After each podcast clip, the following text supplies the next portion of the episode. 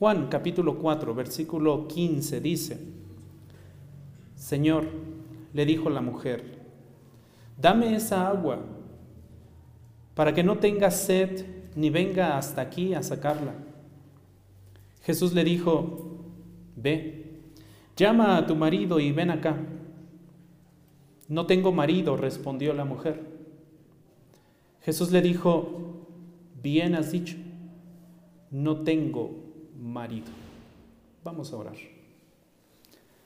Padre, te alabamos, te bendecimos, te damos gracias, Señor, porque a través de tu palabra tú nos santificas. Ayúdanos, Señor, porque somos imperfectos. Ayúdanos, Señor, porque nuestro entendimiento no es como el tuyo. Porque Señor, nuestra imperfección, nuestro pecado, nuestra iniquidad impide muchas veces que veamos tu verdad con claridad. Que tu Santo Espíritu nos guíe. Que tu Santo Espíritu, Señor, nos ayude a comprender y a entender tu verdad. Santifícanos en tu verdad. Tu palabra es verdad. En Cristo Jesús oramos. Amén.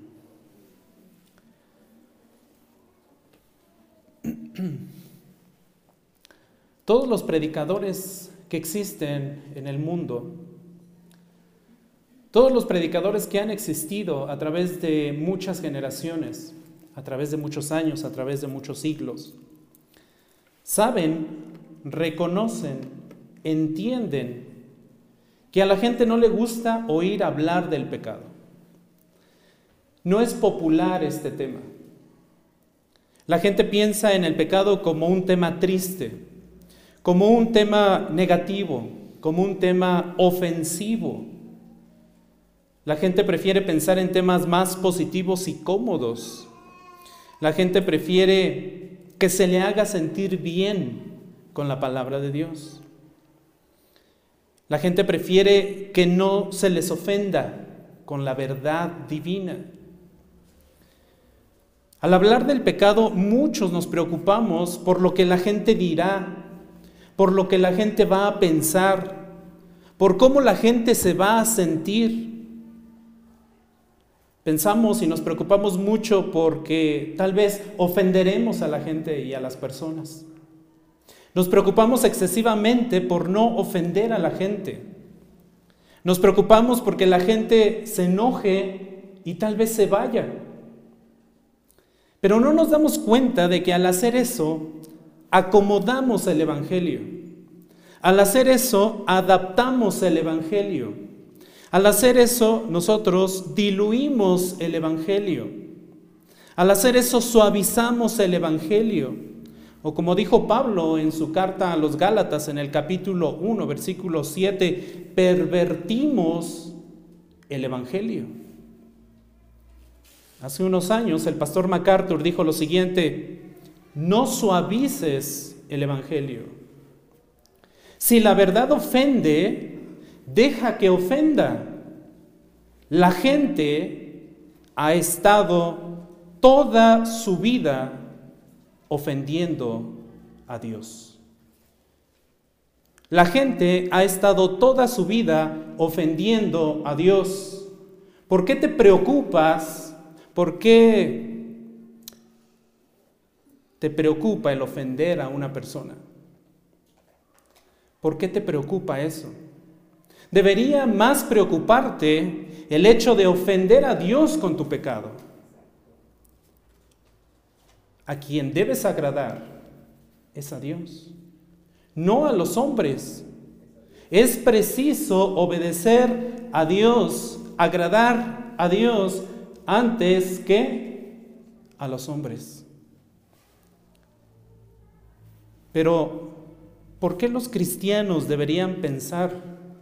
¿Por qué los cristianos deberían hablar e incluso predicar del pecado? James Montgomery Boyce en su comentario dice lo siguiente, simplemente porque los cristianos deben ser realistas, deben reconocer que el pecado es una experiencia cotidiana y que el problema número uno de la humanidad es este, el pecado. Pero sobre todo, deben reconocer, dice, dice Boyce, deben reconocer que la Biblia en todas partes insiste en este tema. La Biblia insiste en el tema del pecado, prácticamente en toda. Déjeme decirle que en la Biblia tenemos 66 libros, en nuestra Biblia cristiana. ¿Sabe eso? Nuestra Biblia de 66 libros contiene 1189 capítulos en total. Solo dos de estos 66 libros no hablan del pecado. Más específicamente, solo cuatro capítulos en toda la Biblia, solo cuatro capítulos en toda la Biblia no mencionan el tema del pecado ni de los pecadores. Solo cuatro. 1189 capítulos y solamente cuatro no hablan del pecado. 1185 capítulos están plagados de este tema. Lea su Biblia y lo confirmará. ¿Cuáles son estos cuatro capítulos que no hablan del pecado? ¿Se imaginan? Génesis 1 y 2 y Apocalipsis 21 y 22. Desde Génesis 3 hasta Apocalipsis 20 encontramos el pecado. Esto nos denota lo importante que es este tema. Pero entonces, ¿qué es el pecado? ¿Cómo podemos definir el pecado? ¿Cómo podemos entender el pecado? Es importante y nos queda claro en el hecho de que en toda la Biblia, prácticamente en 1185 capítulos de nuestra Biblia, se menciona el pecado a los pecadores. Es importante. La iglesia debe conocer esta verdad. La iglesia debe entender esta verdad. Pero ¿qué es el pecado? ¿Qué es el pecado? Déjeme darle unas definiciones y de hecho usted tiene todas estas definiciones en su propia Biblia. Escúchame con atención o tal vez escriba las referencias, pero no voy a ser exhaustivo. Sería imposible ser exhaustivo al dar la definición del pecado. Porque prácticamente en cada capítulo de la Biblia viene una definición de pecado. 1185 definiciones, al menos tenemos del pecado. Por citar algunas, ¿qué es el pecado? Génesis 3.5, desear ser como Dios, eso es el pecado. Génesis 26, Éxodo 10.16, ir contra Dios, eso es el pecado. La Biblia define eso como pecado. Éxodo 20 del 2 al 3, tener dioses ajenos, eso es pecado. Éxodo 20, 17, la codicia, eso es pecado. Números 14, 41. Quebrantar el mandamiento del Señor. Eso es pecado. Jueces 2.20. Quebrantar el pacto de Dios. Eso es pecado. Isaías 1.2. Rebelarse contra Dios. Eso es pecado. Isaías 14:14, 14, hacernos semejantes al Altísimo, eso es pecado y lo hizo Satanás. Mateo 5:22, el enojo, eso es pecado. Mateo 5:28, codiciar a una mujer, la lujuria, y aquí entra la pornografía también, eso es pecado. Marcos 7, 21, 22, de dentro del corazón del corazón de los hombres salen los malos pensamientos, las fornicaciones, los robos, homicidios, adulterios, avaricias, maldades, engaños, sensualidad, envidia, calumnia, orgullo, insensatez. Todo eso es pecado. ¿Con esas definiciones o más? ¿Más? Juan 3:36.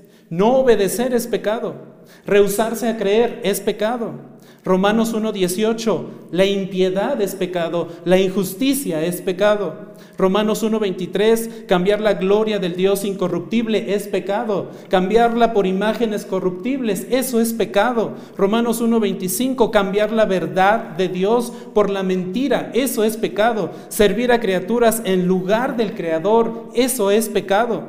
Romanos 1.26, entregarse a pasiones degradantes, y aquí habla del lesbianismo, del homosexualismo, eso es pecado encendernos en nuestras lujurias, dice Romanos 1.26, en hechos vergonzosos, eso es pecado.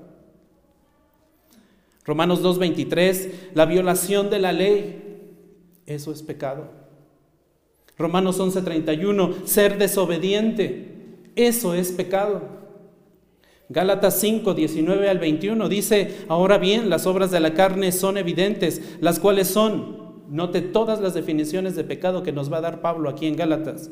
Inmoralidad, impureza, sensualidad, idolatría, hechicería, enemistades, pleitos, celos, enojos, rivalidades, disensiones, herejías, envidias, borracheras, orgías y cosas semejantes contra las cuales les advierto, dice Pablo.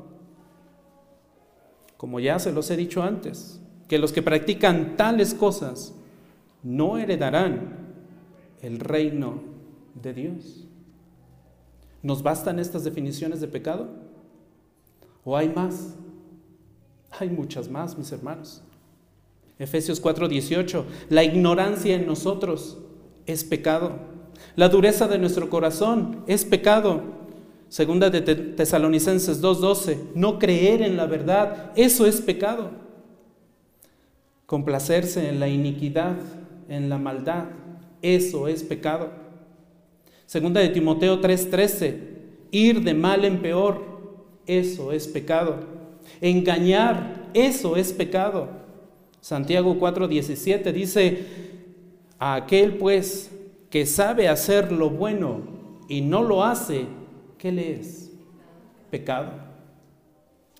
Aquel que sabe hacer lo bueno y no lo hace, entonces le es pecado. Segunda de Pedro 2.19, ser esclavos de corrupción, eso es pecado. Segunda de Pedro 3:17, ser arrastrados por el error, eso es pecado. Ser arrastrados por el libertinaje, eso es pecado. Judas 18, ir tras nuestras propias pasiones, eso es pecado, etcétera, etcétera, etcétera, etcétera. Si usted abre su Biblia en cada uno de los capítulos que no hablan sobre el pecado, encontrará muchas más definiciones de lo que es el pecado. Se lo aseguro. Estas son solamente algunas que, vinieron a mi mente mientras estaba preparando esta predicación. Y todo esto está englobado en una definición que la misma escritura nos da en Primera de Juan, capítulo 3, versículo 4. Subraya este versículo en su Biblia, Primera de Juan 3, 4 todo el que practica el pecado, todo el que practica el pecado, practica también la infracción de la ley, pues el pecado es infracción de la ley. Entonces, ¿qué definición nos da la escritura del pecado? Que engloba todo lo que ya les dije. ¿La infracción de qué? De la ley. Eso es el pecado infringir la ley. El pecado es la falta de conformidad con la ley de Dios. El pecado, como dice MacArthur en su teología sistemática, dice el pecado es cualquier falta de conformidad con la voluntad de Dios en actitud, en pensamiento y en acción. Es decir, todo lo que somos en todo lo que hacemos, en todo lo que pensamos. Eso es el pecado. Grudem en su teología sistemática dice, el pecado es no conformarnos a la ley moral de Dios en nuestras acciones, en nuestras actitudes, en nuestra naturaleza. El pecado incluye no solo las acciones individuales tales como el robar o el mentir o matar, sino también las actitudes que son contrarias a las actitudes que Dios requiere de nosotros. Dios nos ha dado en su palabra lo que Él quiere de nosotros. Dios nos ha dado en, en su palabra cómo quiere que nosotros seamos delante de Él. Y la definición más clara la acabamos de cantar. Sed santos. ¿Por qué qué? Yo soy santo. Y cuando no nos alineamos a ese parámetro, cuando no nos alineamos a ese estándar, a esa voluntad de parte del Señor, entonces pecamos. Y por eso hay tantas definiciones de pecado.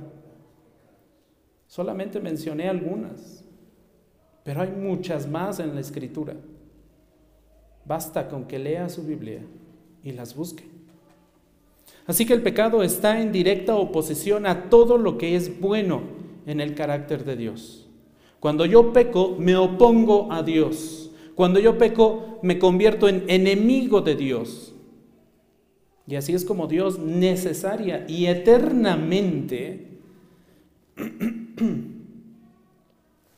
si Dios necesaria y eternamente se deleita en sí mismo por su santidad, en todo lo que Él es, en todos sus atributos, en toda su perfección, su, pureza, también necesaria y eternamente aborrecerá y condenará el pecado. Si Dios no aborrece el pecado y si Dios no condena el pecado, entonces está fallando a su misma naturaleza, porque Él es santo, santo, santo. Dos veces encontramos en la escritura esta triple santidad de Dios. Cuando fallamos a la voluntad de Dios, nosotros vamos en contra de Él. El pecado es entonces en esencia contradecir a Dios, oponerse a Dios, rechazar a Dios, alejarnos de la excelencia, del carácter moral de Dios, alejarnos de su santidad, alejarnos de su pureza, alejarnos de su perfección. Cuando pecamos, contradecimos su santidad. Cuando, cuando pecamos, contradecimos directa o indirectamente, lo aborrecemos a Él cuando nosotros pecamos. Cuando pecamos estamos diciéndole a Él, no, no quiero nada de ti. No quiero absolutamente nada de ti, lo rechazamos, nos oponemos a Él, a su esencia, a su, a su naturaleza, a su pureza, a su santidad. Por eso es tan grave el pecado. Y por eso la Biblia insiste en que conozcamos del pecado. En 1185 capítulos, la Biblia nos hace conscientes de nuestro pecado. Porque nos ofendemos, dice MacArthur. ¿Por qué nos preocupamos? Porque la gente se ofende. Si toda la gente, toda su vida ha vivido ofendiendo a Dios. Él quiere hacernos conscientes de nuestro pecado. Por ello, la conciencia del pecado, perdón, la consecuencia de nuestro pecado es la muerte. Si usted, si usted, recuerda, en Génesis capítulo 2, versículo 17, encontramos a Dios hablando con Adán, dándole instrucciones. ¿Usted recuerda qué le dijo Dios a Adán? Del árbol del conocimiento del bien y del mal, ¿qué? No vas a comer, Adán. No comas, mira, tienes todo lo demás, come de todo, deleítate en todo, pero de ese árbol, por favor, no comas. Porque el día que de él comas, de cierto, de cierto te digo, ciertamente te digo que vas a qué. Y hoy la humanidad está muerta. Los que hemos creído, los que hemos creído en Cristo, por su gracia, por su misericordia, hemos resucitado a una vida nueva en Él. Pero ¿y toda la demás humanidad que no ha creído? Sigue muerta en sus delitos y en sus pecados. Génesis 3, 7 y 8 dice entonces fueron abiertos los ojos de ambos. Conocemos la historia de la tentación, de cómo la serpiente va con, con Eva, todo ese proceso que se da, toda esa tentación, todo ese enamoramiento y en el verso 7 dice que fueron abiertos los ojos de ambos, de Adán y Eva. una vez que comieron del fruto. Y conocieron que estaban desnudos y cosieron hojas de higuera y se hicieron delantales y oyeron al Señor Dios que se paseaba en el huerto del fresco del día. Y entonces el hombre y su mujer, ¿qué hicieron? Se escondieron. Se escondieron de la presencia del Señor entre los árboles del huerto. Estos dos versículos nos ilustran su muerte. Es que oímos tu voz y vimos que estábamos desnudos y nos escondimos. La vergüenza del pecado. Murieron espiritualmente. A eso nos conduce el pecado. A la muerte. Por eso Romanos 6:23, Pablo dice a, a, los romanos, la paga del pecado es que Pero al mismo tiempo da la salida y da la esperanza más la dádiva, más el don, más la gracia de Dios, más el regalo de Dios que es vida eterna. ¿En quién? En Cristo Jesús, el Señor nuestro. En esto confiamos. En esto hemos confiado. En Cristo. En Él hemos confiado. Qué terrible realidad para la humanidad. Ay de nosotros, iglesia, si no nos arrepentimos. Ay de nosotros, humanidad, si no te arrepientes. Ay de ti porque viene condenación, condenación eterna, totalmente separado de Dios estarás si no te arrepientes. Si no confiesas tu pecado, Hebreos 10:31 dice, horrenda cosa es caer en manos de un Dios, de un Dios vivo. Hay de ti, iglesia. Hay de ti, hombre y mujer, que no has aceptado a Cristo. Porque horrenda cosa, y esta palabra horrenda en nuestras Biblias, y en la nueva Biblia de las Américas y en la Reina Valera 60 se traduce de la misma forma, pero también la podríamos traducir como terrible, aterradora, horrorosa, horripilante, espantosa, pavorosa, monstruosa cosa es terrible nuestra situación cuando nos presentamos delante del Dios vivo y verdadero.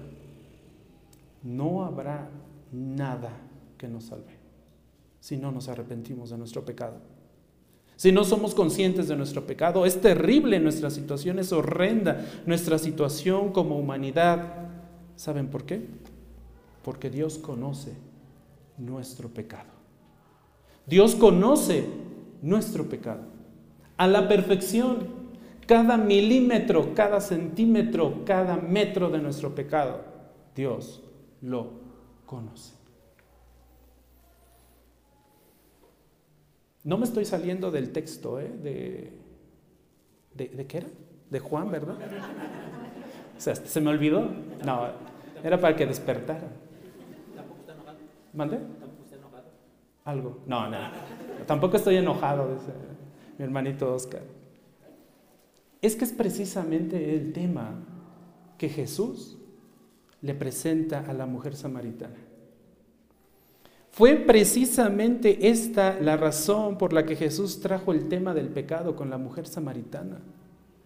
Y es por eso que dije, no, es que me tengo que detener en estos versículos. No puedo avanzar más. Yo pretendía abarcar 20. Dije, ya, este domingo termino con la mujer samaritana. No, pues no. El Señor no me dejó.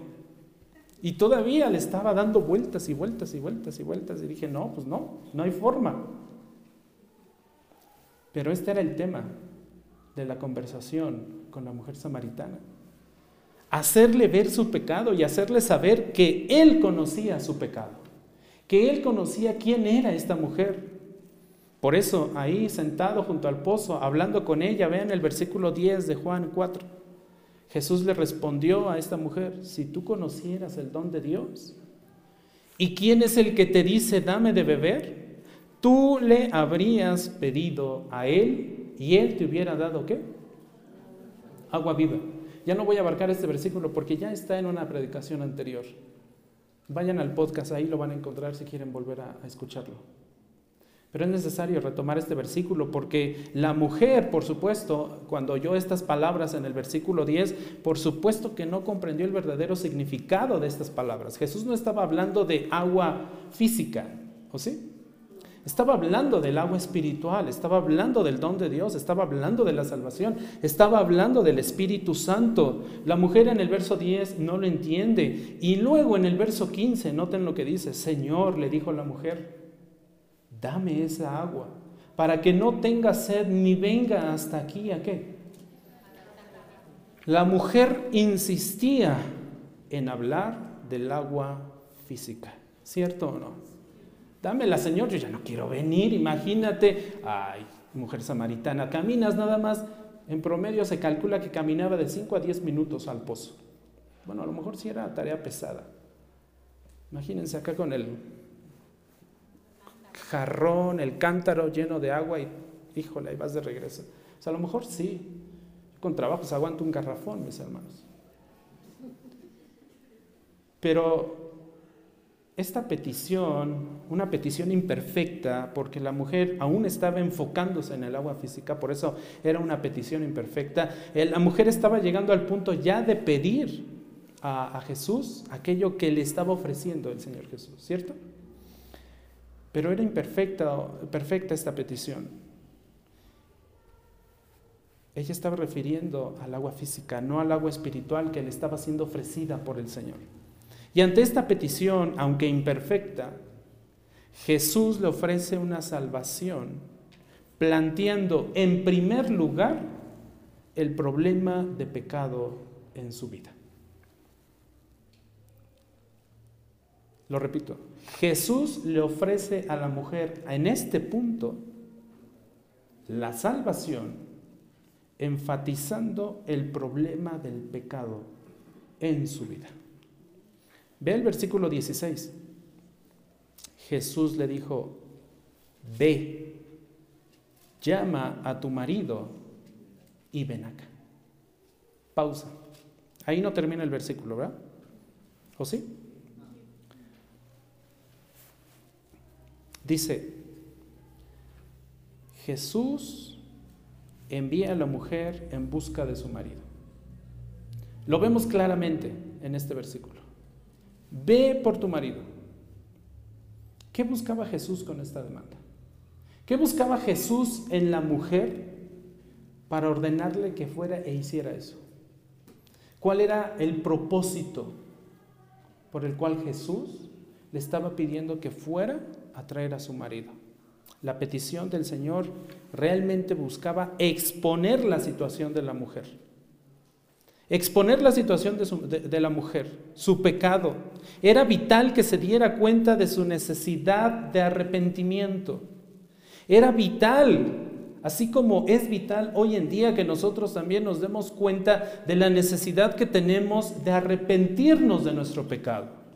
Cuando nosotros no predicamos el Evangelio completo y omitimos el pecado y la necesidad que la gente tiene y debe de tener por arrepentirse, entonces estamos diluyendo el Evangelio. No estamos predicando un Evangelio completo. Estamos, como dice Pablo, pervertiendo, pervirtiendo, pervirtiendo, ¿verdad? Se me pervirtieron las palabras. Estamos pervirtiendo el Evangelio. La mujer tenía que ser consciente de su pecado, era vital. Era vital que se arrepintiera para llegar a la salvación. Hoy la gente debe ser consciente de su pecado. Cuando predique el Evangelio a alguien, cuando comparta el Evangelio con alguien, háblele también de su pecado. No omita este tema tan importante no basta con creer, mis hermanos. ¿Escuchó lo que le dije? ¿No basta con qué? Con creer. Muchos nos hemos quedado en ese punto. Es que yo ya creí. ¡Wow! ¡Felicidades! Tú ya creíste. ¡Fiesta! ¿Qué crees? También los demonios creen. ¿Y qué? Tiemblan. Es necesario conocer en qué punto estamos de nuestra vida. Es necesario que conozcamos y seamos conscientes, como Jesús estaba siendo consciente esta mujer, de nuestra suciedad, de nuestro pecado, de dónde nos tiene que sacar el Señor, de qué nos tenemos que arrepentir, qué, qué pecados tenemos que confesar delante de Él, para que entonces podamos confesarnos, arrepentirnos de nuestro pecado y creer en Cristo. Y entonces sí, llegar a la salvación. Es necesario. La escritura, escuche bien esto, la escritura no enseña la salvación sin arrepentimiento. Lo repito, la escritura nunca enseña la salvación sin arrepentimiento. Una tercera vez se lo repito. La escritura no enseña la salvación sin qué? Arrepentimiento. Iglesia, sé consciente de que te tienes que arrepentir de tu pecado. Si tú no has creído en Cristo, arrepiéntete de tu pecado. Ya te di muchas definiciones de lo que es el pecado.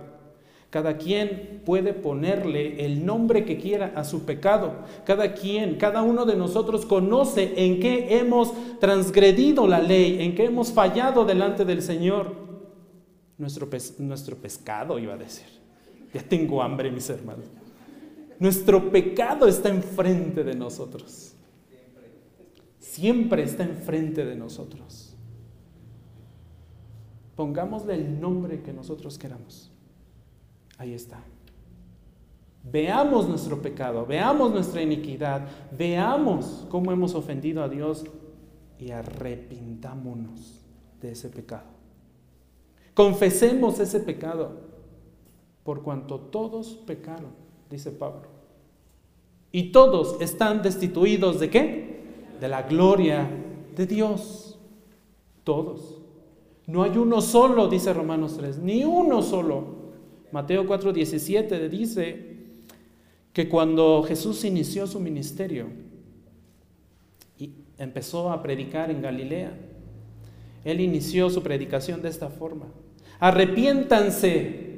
¿Qué predicó el Señor Jesús? El arrepentimiento. Arrepiéntanse porque el reino de los cielos se ha acercado. Ha venido el reino de los cielos. Es preciso, es necesario que seas consciente de tu pecado y que te arrepientas de ese pecado. Es preciso, es vital. Si no te arrepientes, jamás podrás llegar a la, a la salvación en Cristo. No es suficiente con creer. No es suficiente con creer. Los ángeles tenían al Señor Dios Todopoderoso frente a ellos. Y la palabra nos enseña que una tercera parte de esos ángeles se rebeló contra Dios y fueron expulsados de la gloria. ¿Encabezados por quién? Y veían a Dios cara a cara. Lo veían y no se arrepintieron fueron expulsados. La petición de Jesús a la mujer fue realmente un ofrecimiento, una oportunidad, el mismo ofrecimiento y la misma oportunidad que cada uno de nosotros llega a tener en, o llegamos a tener en nuestra vida. La oportunidad de arrepentirnos, la oportunidad de confesar nuestro pecado, la oportunidad de decirle al Señor, por favor, perdóname, perdóname porque contra ti, dice el Salmo 51, y solamente contra ti, ¿qué he hecho? He pecado. En una ocasión, cuando Pedro estaba pescando, seguramente lo recuerdan, encontramos a Pedro diciéndole al Señor, por favor, Señor, aléjate de mí porque soy pecador. Soy pecador, soy de lo peor de este mundo. No merezco estar delante de ti, esa es una realidad. No merecemos estar delante del Señor.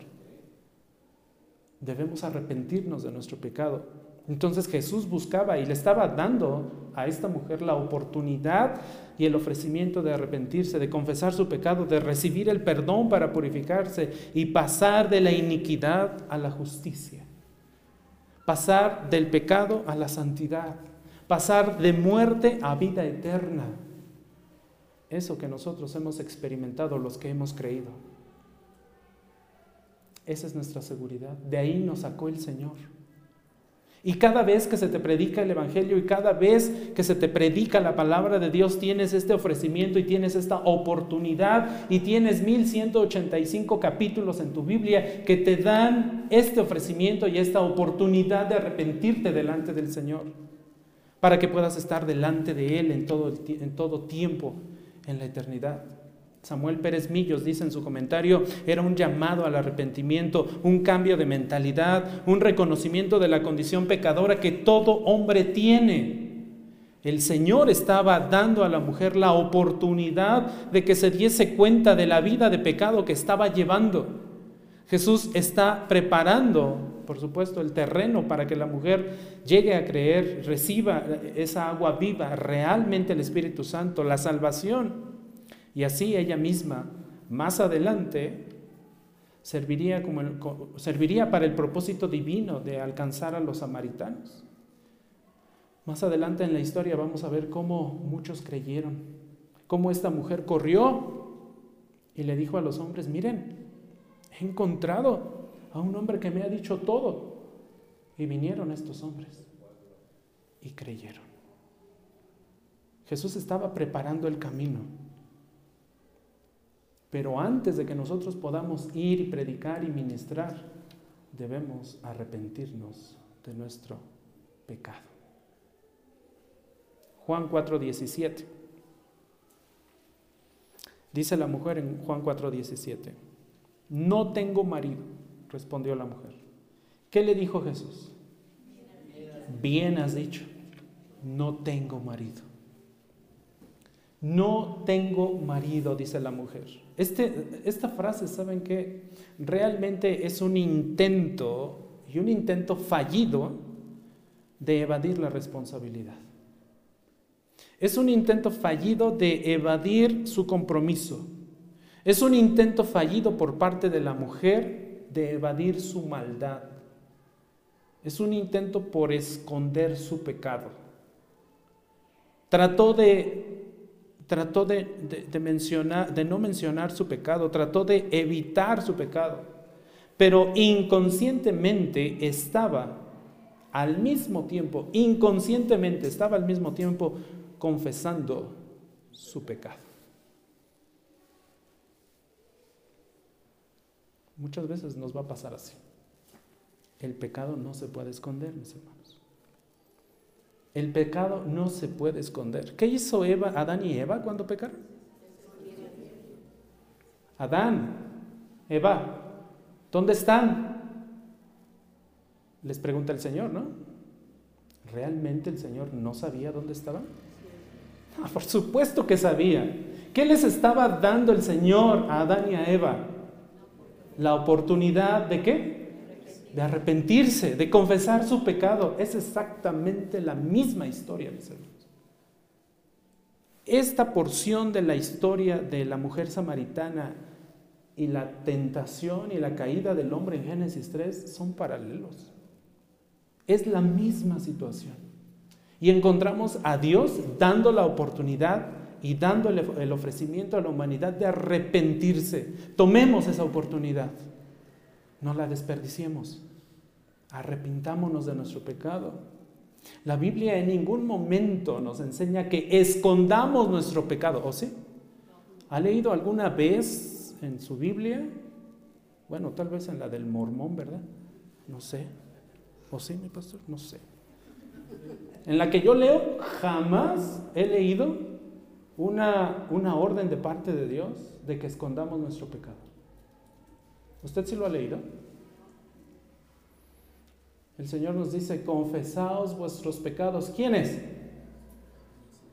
Nosotros, unos con otros. ¿Qué dijo el Señor? Confiésense sus pecados. ¿Para qué? Pues para que nos edifiquemos, para que oremos unos por otros, para que crezcamos unos con otros no tengo marido. Inconscientemente estaba al mismo tiempo confesando su pecado. Por eso, en ese momento, en ese preciso momento, Jesús, Jesús le dice, bien has dicho, bien has dicho. no tengo marido.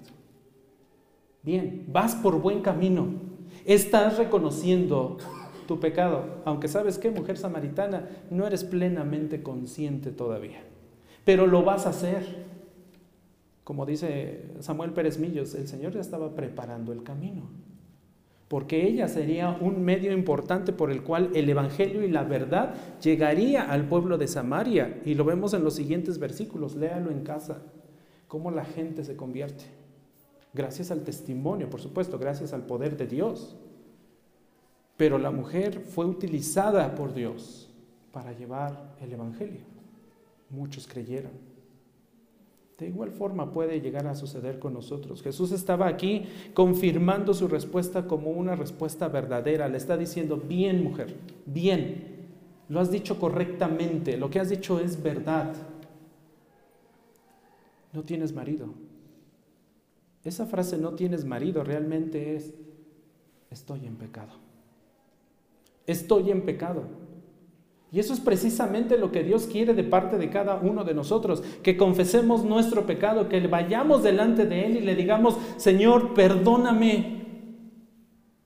He pecado delante de ti, te he fallado, soy pecador, sé propicio a mí. Ayúdame porque yo no puedo. Ese era el verdadero significado de no tengo marido tomemos la oportunidad. No escondamos nuestro pecado y ahorita vamos a ver por qué no debemos esconder nuestro pecado. Vergüenza nos debería dar esconder nuestro pecado. Inconscientemente, sin darse cuenta, estaba confesando su pecado. La mujer vivía con un hombre cuando tuvieron este diálogo. No tenía esposo, tenía un amante. Jesús le dice, bien has dicho, porque no tienes un esposo, tienes un amante, es decir, vives en fornicación, vives en adulterio. ¿Eso es pecado? Sí, lo vimos en las definiciones, ¿verdad? Eso es pecado. Para alcanzar la salvación entonces debemos reconocer nuestro pecado. Para alcanzar la salvación entonces debemos confesar nuestro pecado. Para alcanzar la salvación entonces debemos arrepentirnos de nuestro pecado y por supuesto creer en Cristo para el perdón de nuestros pecados. Iglesia, hagamos esto porque Dios conoce nuestro pecado a detalle. ¿Escuchó lo que le dije? A detalle, milimétricamente. ¿Cómo sabemos que Dios conoce nuestro pecado? ¿Cómo probamos esa afirmación? Que Dios conoce nuestro pecado. Ve el versículo 18 ahí en Juan. ¿Qué le dice? Jesús le está diciendo, bien has dicho, no tengo marido. Y Jesús continúa en el verso 18, le dice, porque cinco, ¿cuántos? Cinco maridos has tenido. Y el que ahora tienes no es tu marido. En esto, ¿has qué? ¿Has dicho qué? Vas por buen camino. Di la verdad. No ocultes la verdad de tu pecado, dice Jesús. Yo conozco quién eres. Yo sé quién eres. Incluso en los, en los capítulos anteriores de Juan vemos a, a Jesús desconfiando de la gente porque Él sabe perfectamente quiénes somos cada uno de nosotros. Otra vez lo repito, Él sabe perfectamente quiénes somos cada uno de nosotros. Cinco maridos has tenido, o sea que este era el sexto, ¿cierto? Este era el sexto. Hay muchas teorías, hay muchas... se me fue la palabra teorías, formas de explicar o los comentaristas tratan de explicar estos cinco maridos. Si, fue, si, estuvo, si estuvo casada, si enviudó, etc. Lo cierto es que la palabra no lo dice, simplemente dice, tuviste cinco. Y el que ahora tienes no es tu marido, estás en pecado. Punto. El punto es, estás en pecado no el contexto de qué pasó con esos cinco hombres anteriores a este sexto. El punto es, estás en pecado. El punto es, reconoce tu pecado. El punto es, arrepiéntete de tu pecado. Ese es el punto. Es sorprendente que Jesús dijera esto porque nunca había conocido a esta mujer. Nunca había vivido en esa zona. No era de su región, no era de Samaria. No era su distrito, no conocía la reputación de esta mujer. Entonces, ¿cómo supo Jesús que esta mujer había tenido cinco hombres? cinco maridos, porque esta palabra marido realmente también se puede traducir como hombre o como varón, desde el griego, no solamente como marido. ¿Cómo supo Jesús que esta mujer había tenido cinco hombres antes de estos seis, de este sexto, perdón? ¿Cómo supo? ¿Por qué es qué? Porque es omnisciente. La única explicación es que Jesús ejerció sus atributos divinos. Es omnisciente, todo lo sabe, todo lo entiende, nada hay oculto para él. De hecho, este, este ha sido el énfasis de Juan desde el comienzo de su evangelio. Mostrarnos la divinidad de nuestro Señor, la divinidad de nuestro Salvador. Recuerde Juan 1.1, en el principio ¿qué? Ya existía quién? El verbo, Jesús, el Cristo. Y ese verbo, ese Jesús, ese Cristo, estaba con quién? con Dios. Y ese verbo, ese Jesús, ese Cristo, ¿era quién? Es su divinidad. Es su divinidad. Y a lo largo de todo el Evangelio, Juan se refiere a Jesús como el Hijo de Dios también.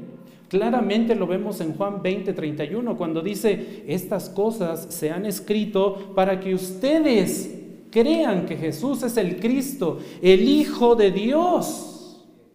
¿El Hijo de quién? De Dios recalcando su divinidad, recalcando que Jesús es Dios mismo. Entonces, así como el cansancio y la sed de Jesús, recuerdan que se cansó Jesús, por eso se sentó, ¿no? Tuvo sed, oye, dame de beber, le dijo a la mujer, ¿cierto? Ese cansancio y esa sed nos mostraron su plena humanidad. Pero ahora su conocimiento omnisciente porque Él todo lo sabe, todo lo entiende, Él creó todo. Ese conocimiento omnisciente nos muestra la plenitud de su deidad. 100% hombre y 100% Dios. Las dos naturalezas unidas milagrosamente. Una unión que no podemos, al menos yo no la puedo entender. Y muchos teólogos no han logrado entender realmente cómo, cómo se unen esas dos naturalezas. No, no hay respuesta. Eso, por eso Dios es Dios. Precisamente por eso, porque eso lo hace único a Él. ¿En cómo? Perdón, me puso nervioso el hermano Oscar. Se me quedó viendo así como que. Ya hasta se me olvidó que iba a decir mi hermano. Exhórtelo, hermana Toñita, exhórtelo, duro con él. El conocimiento detallado de Jesús del pasado de esta mujer también nos muestra que Dios tiene pleno conocimiento de nuestro pecado, hermanos. Eso era lo que iba a decir. Si Dios conoce el pasado de esta mujer, si Dios conoce, y la mujer lo reconoce porque más adelante vamos a ver cómo va con los hombres de su ciudad, les dice, vean, he encontrado a este hombre y me ha dicho todo lo que yo he vivido. Si Jesús conoce, el pasado de esta mujer a detalle, sabe, también conoce nuestro pasado a detalle. Cada milímetro de nuestro pasado lo conoce perfectamente. Conoce nuestro pecado, conoce nuestra iniquidad, conoce todo el pecado que les enlisté al inicio de este sermón, en cada uno de nosotros. Lo conoce. Arthur Pink comenta lo siguiente en uno de sus escritos. Dios es omnisciente, Él lo sabe todo. Él está perfectamente familiarizado con cada detalle de la vida de cada ser en el cielo, en la tierra y aún en el infierno Como dice Daniel 2.22, Él sabe lo que hay en las tinieblas. Si a veces cuando hay neblina nos da miedo manejar, porque no vemos, ¿cierto? No vemos lo que hay. Imagínense en la oscuridad. ¿Alguien ha estado en un cuarto oscuro, en las tinieblas totales? ¿Se alcanza a ver? No sabemos. Y sin embargo, Dios conoce todo lo que hay en las tinieblas, dice Daniel 2.22. Nada, dice, Arthur Pink, nada escapa de su atención, nada puede ocultarse de él. Su conocimiento es perfecto, nunca se equivoca, nunca cambia, nunca pasa por alto nada. Nada. Nunca va a pasar por alto nada. En el Edén, Adán, ¿has comido del fruto que te dije que no comieras? ¿Qué le dijo Adán? Ay, Señor, pues es que la mujer que tú me diste, Señor, tú, ay, tú tienes la culpa, ¿para qué me la das? ¿Le dijo eso o no? Y luego la mujer, a ver, Eva, ay, Señor, pues es que la serpiente. Se quisieron echar la culpa, ¿cierto? Lo mismo hacemos nosotros. Buscamos culpables de todo, pero nosotros no somos culpables de nada. ¿Sí o no? Eso nos exime. El echarle la culpa a alguien más nos exime de las consecuencias de nuestro pecado. No. No, absolutamente no, rotundamente no.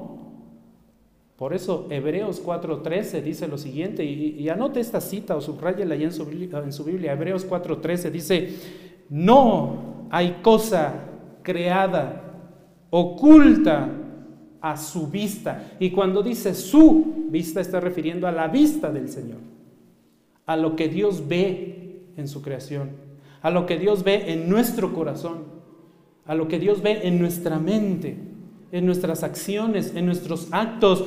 No hay nada, no hay cosa creada oculta a su vista sino que todas las cosas están al descubierto, están desnudas ante los ojos de quién? De aquel a quien tenemos que, a quien tenemos que, sin miedo, a quien tenemos que, eso nos da miedo. ¿Ven por qué a la iglesia no le agrada que se hable del pecado? ¿Ven por qué a la gente no le agrada que se hable del pecado? ¿Ven por qué muchos, muchos, muchas iglesias no predican del pecado? Porque, ay, la gente se va a ir. Pobrecitos, ¿cómo se van a sentir?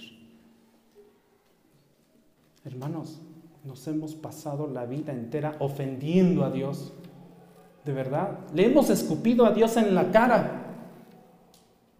Ay, pobrecitos, se van a ofender ay no, se nos van a ir y luego nos vamos a quedar con las sillas vacías. Bueno, pues ya nos echamos un sueñito ahí, nos agarramos tres sillas cada quien.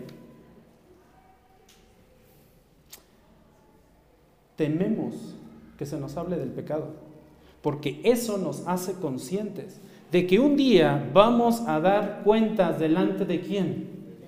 De Dios. Eso no es nada fácil, mis hermanos, ¿eh? No es nada fácil presentarse delante de un Dios vivo y verdadero. Horrenda cosa, lo leímos hace rato, ¿no? Es estar delante de un Dios vivo. Apocalipsis 20:12 dice, también vi a los muertos, grandes y pequeños, de pie delante del trono, y los libros fueron abiertos. También otro libro fue abierto, escucha qué libro, el libro de la vida, el libro de la vida. Y los muertos fueron juzgados por lo que estaba escrito en los libros, según sus obras. Iglesia, sé consciente que cada pensamiento, cada acción, cada actitud, cada cosa que nosotros hacemos, está escrito, se va registrando. cada detalle. Hasta la cana que te arrancaste hace ratito se registró.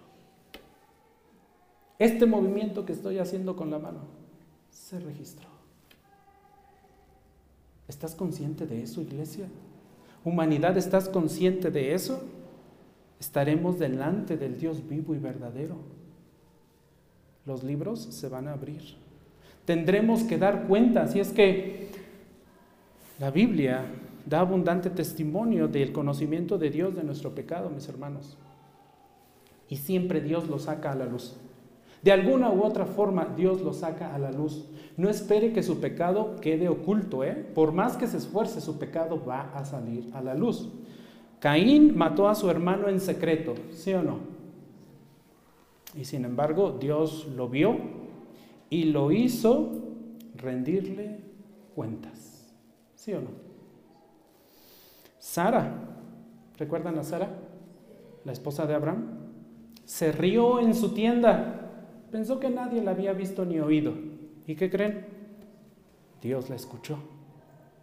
Sara, ¿por qué te reíste? No, Señor, yo no me he reído. ¿Cuándo? Acán, allá en Josué 7, con esta situación de Jericó, escondió una barra de oro. Hijo, qué tentación. La barra de oro que había robado Acán, Dios la sacó a la luz. Dios la sacó a la luz.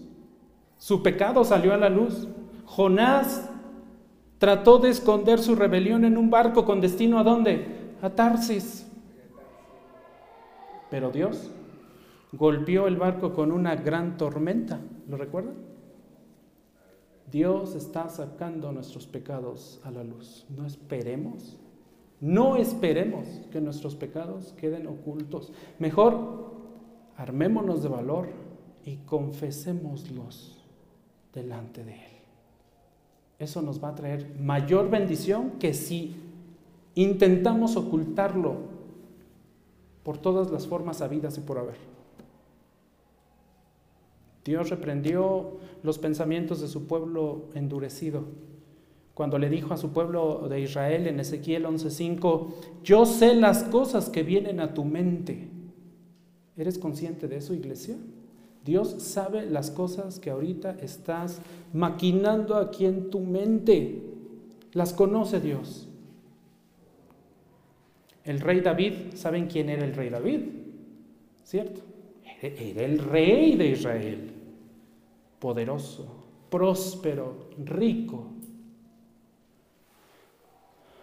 Tal vez esta sea la mejor evidencia, la evidencia más clara de que Dios conoce nuestros pecados más secretos. En el segundo libro de Samuel, en el, capítulo 11, eh, encontramos el pecado de David con, con Betsabé. ¿Lo recuerdan? David pensó que resolvería todo encubriendo astutamente. ¿Le suena esa palabra? La serpiente, la serpiente era qué? Astuta. Bueno, David pensó que resolvería todo ese problema con, con Betsabé astutamente planeando la muerte del marido de Betsabé. ¿Cierto o no? Cuando leemos esta historia y llegamos al fin, vemos que el capítulo termina diciendo lo siguiente.